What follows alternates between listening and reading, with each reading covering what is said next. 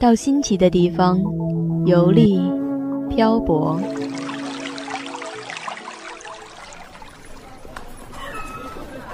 在不同的城市驻足欣赏，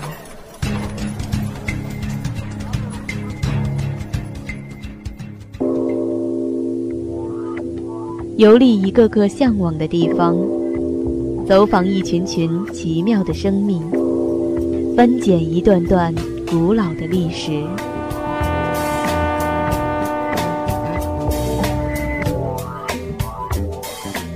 步履带你行天下。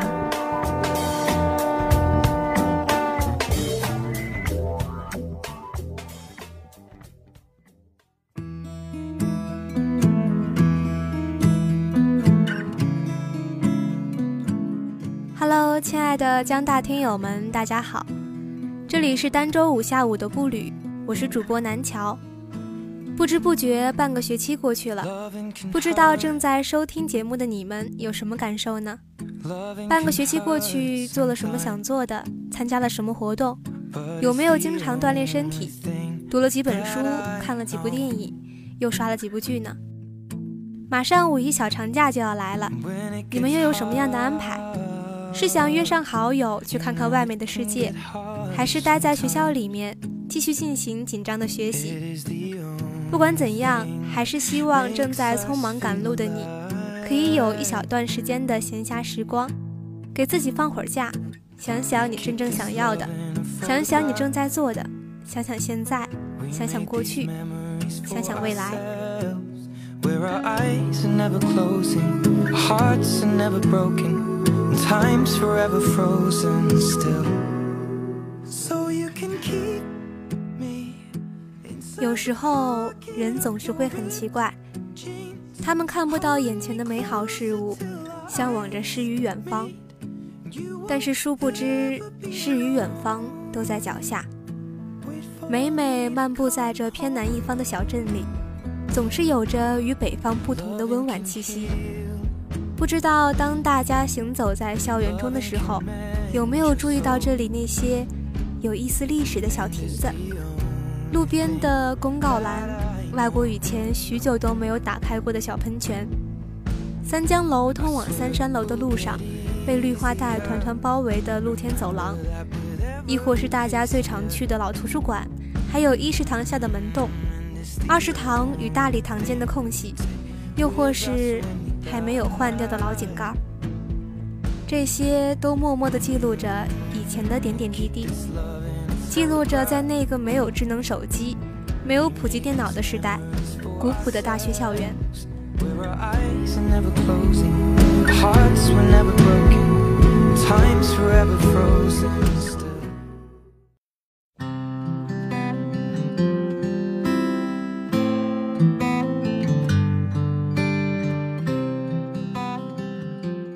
我对一些有时间的事物有一种莫名的好感，因为我所在的那座小城呀，没有那么那么久的历史，可能比我也大不了多少，所以每每看到这些，都有一些莫名的情愫，想知道他们立在那里都经历了些什么。或许会有抱着大盆小盆去洗衣服的，揣着课本在宿舍与教室间往返的。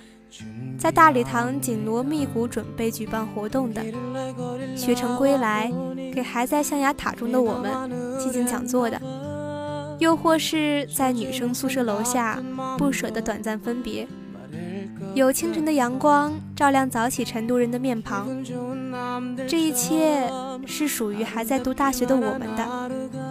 大学时光短短四年，但是你可以将它安排成。任何你想成为的样子，趁着还跑得动，多折腾两年吧。再不疯狂，我们就老了。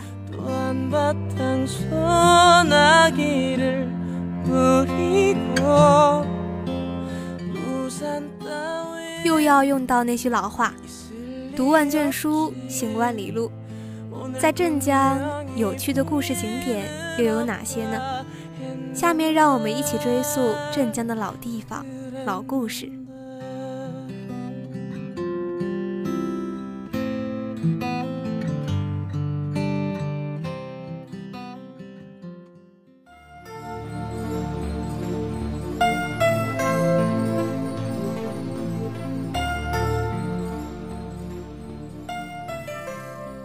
在苏南名城中镇江算是不太张扬的一个。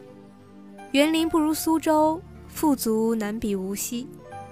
不过镇江也有它的独特之处，相信大家都读过或者听过白娘子水漫金山寺的神话故事，但是鲜有人知道金山是在镇江。这个美丽的神话故事，要从法海和尚说起。在历史上的确有法海和尚，金山寺也有法海洞。据说法海是唐朝宰相之子，母亲在怀孕期间一直食素，故而生出的孩子法海自然慧根很高。父亲送法海出家，辗转中他就来到了镇江精修，地点就是法海洞。我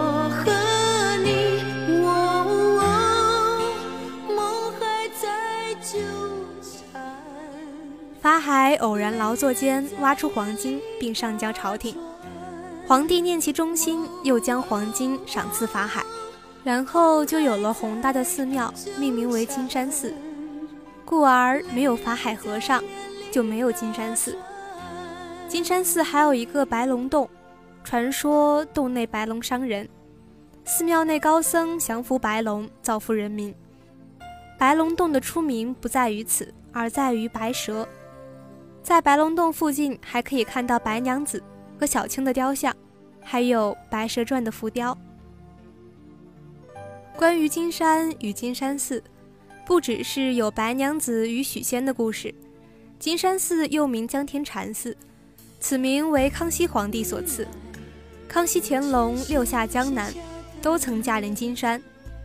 相信苏轼的那首《水调歌头》“明月几时有，把酒问青天”，每个人都耳熟能详。而苏轼创作此诗，正是在金山寺中。此时的苏轼已经没有了大江东去、千古风流人物的雄心壮志，不得志的他在金山寺。为我们留下了其人生郁闷时的所思所想。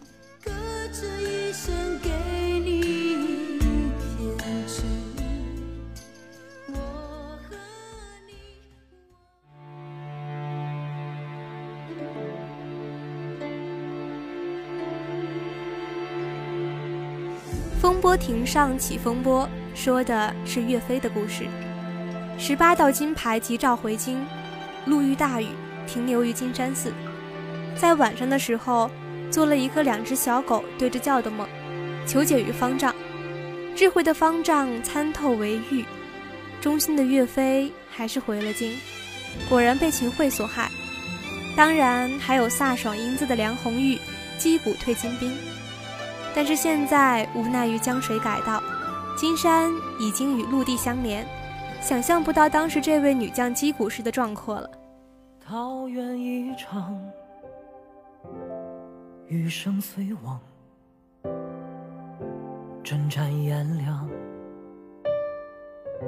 一战封王。从金山乘车东行，不多久就到了北固山。北固山北枕长江，石壁嵯峨，山势险固，故名北固山。山巅便是有名的甘露寺。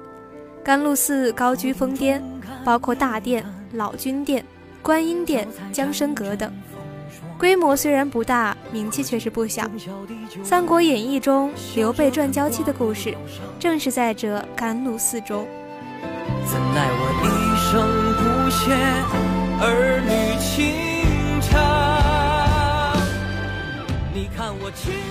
刘备借东吴的荆州后，没有归还之意。周瑜便定下了美人计，企图趁刘备过江之机，把刘备扣留起来作为人质，以夺取荆州。但这一阴谋被蜀国足智多谋的诸葛亮识破，索性就将计就计，派大将赵子龙陪刘备过江，到镇江北固山甘露寺招亲，并授以锦囊，策动乔国老来促使孙权母亲吴国太到甘露寺多景楼相看刘备。吴国太一见刘备方面大耳，圆臂过膝，一副天子相，甚合心意，大为喜悦，故允许将女儿孙尚香嫁给刘备。当日，公主孙尚香在楼上布置洞房，梳妆打扮，楼下猎刀排枪保卫刘备。刘备一见，胆战心惊，不敢上楼。孙尚香见此情景，只好下令撤了刀枪，刘备才敢上楼进入洞房。以后人们就传说多景楼叫香絮楼，或梳妆楼，是古代万里长江三大名楼之一。与岳阳楼、黄鹤楼齐名。孙刘联姻的事弄假成真，最后孙瑜的妙计落空，不但没有能夺取荆州，却反而将孙权的妹妹赔给刘备做夫人。这就是民间流传很广的周郎妙计安天下，赔了夫人又折兵的故事。从此，刘备招亲的故事就被传为千古佳话。儿口已不过情无孔貌，只可惜桃源一场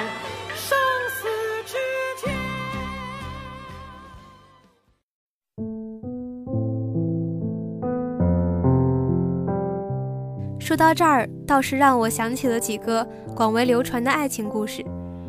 传说在很久以前，润州丹阳县董怀村有个聪明忠厚的小伙子，叫牛郎。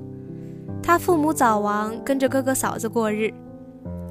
嫂子马氏为人狠毒，经常虐待他，最后还把牛郎赶出了家门。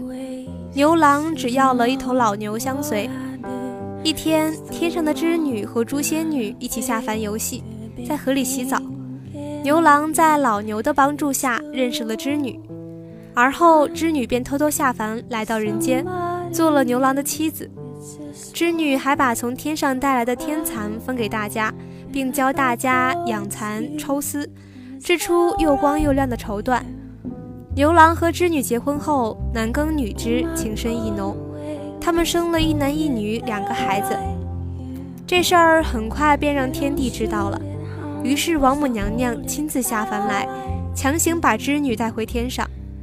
恩爱夫妻被拆散，牛郎上天无路。老牛告诉牛郎，他死后可以用他的皮做成鞋，穿着就能上天去。然后老牛就死了。牛郎穿上牛皮做的鞋，拉着一对儿女，一起腾云驾雾上天去追织女。眼见就要追到了，岂知王母娘娘拔下头上的金簪一挥，一道波涛汹涌的天河就出现了。牛郎和织女被隔在两岸。只能相对哭泣流泪，他们的哭声感动了喜鹊，千万只喜鹊飞来搭成鹊桥，牛郎织女走上鹊桥相会。王母娘娘很无奈，只好允许两人在每年七月七日于鹊桥相会。后来每到七月七，相传牛郎织女鹊桥相会的日子，姑娘们就会来到花前月下，抬头仰望星空。寻找银河两边的牛郎星和织女星，希望能看到他们一年一度的相会，祈求上天能让自己像织女那样心灵手巧，由此形成了七夕节，也称为乞巧节。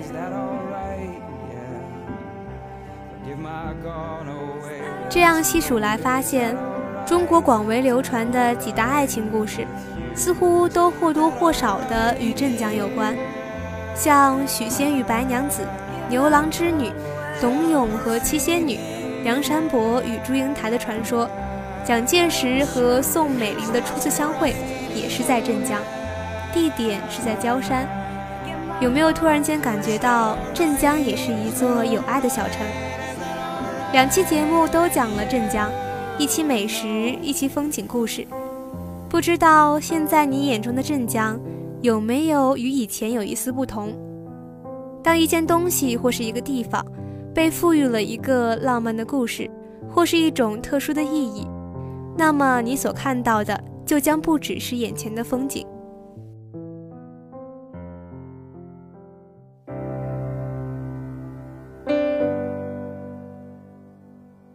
本期步履到这里也就结束了。如果您有什么好的创意想法，或者您对我的节目有什么建议，欢迎关注江苏大学广播台的官方微博、微信或 QQ 公众号三二三三八八四幺六七三二三三八八四幺六七，给我们留言。你也可以通过蜻蜓 FM 实时收听我们的节目，在网易云音乐上也有我们的往期节目推送。那我们下个单周五再见了。